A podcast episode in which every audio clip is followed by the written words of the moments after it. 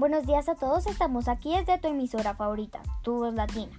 Te habla tu locutora favorita, Ashley Hernández. Hoy les voy a transmitir qué es la panspermia.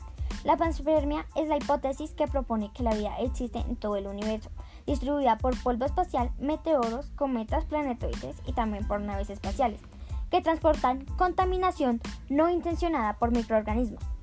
Queridos oyentes, ¿creen ustedes en la teoría de la panspermia? Noticia en desarrollo. Pues a ver, les contaré brevemente qué significa y tomarás lo más interesante y sacarás tu conclusión personal.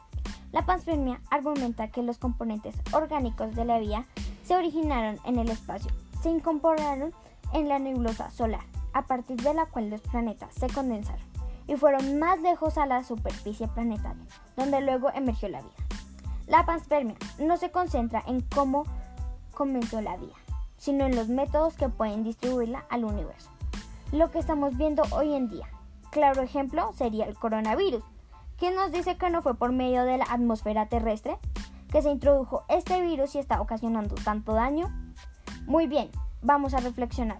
La palabra panspermia proviene del griego y significa semillas. En todas partes las semillas, en este caso, no solo serían los componentes básicos de la vida, como aminoácidos y monosacáridos, sino también pequeños organismos extremófilos.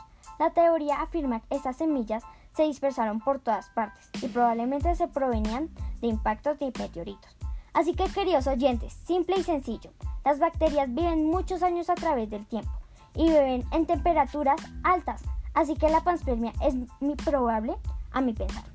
Queridos oyentes, hemos terminado esta transmisión. Gracias por su participación y atención.